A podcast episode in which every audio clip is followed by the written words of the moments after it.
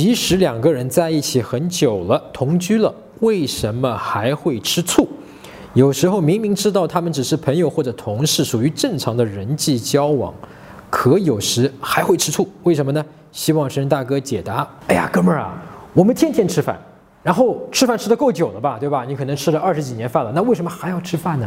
所以这个跟那个住在一起啊、同居啊、关系很久了，会不会吃醋呢？没有关系，吃醋有关系的是说你内心里面你觉得是不是配得上他？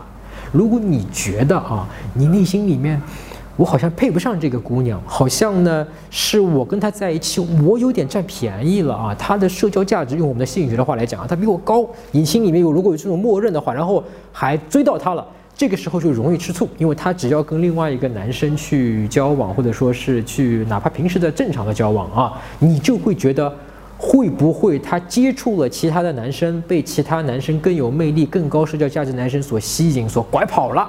对吧？那么这个本质上的原因是因为你对你自己的社交价值，你对你自己不自信啊！你觉得这个女生其实不是真正的喜欢你，她现在喜欢你是一种假象。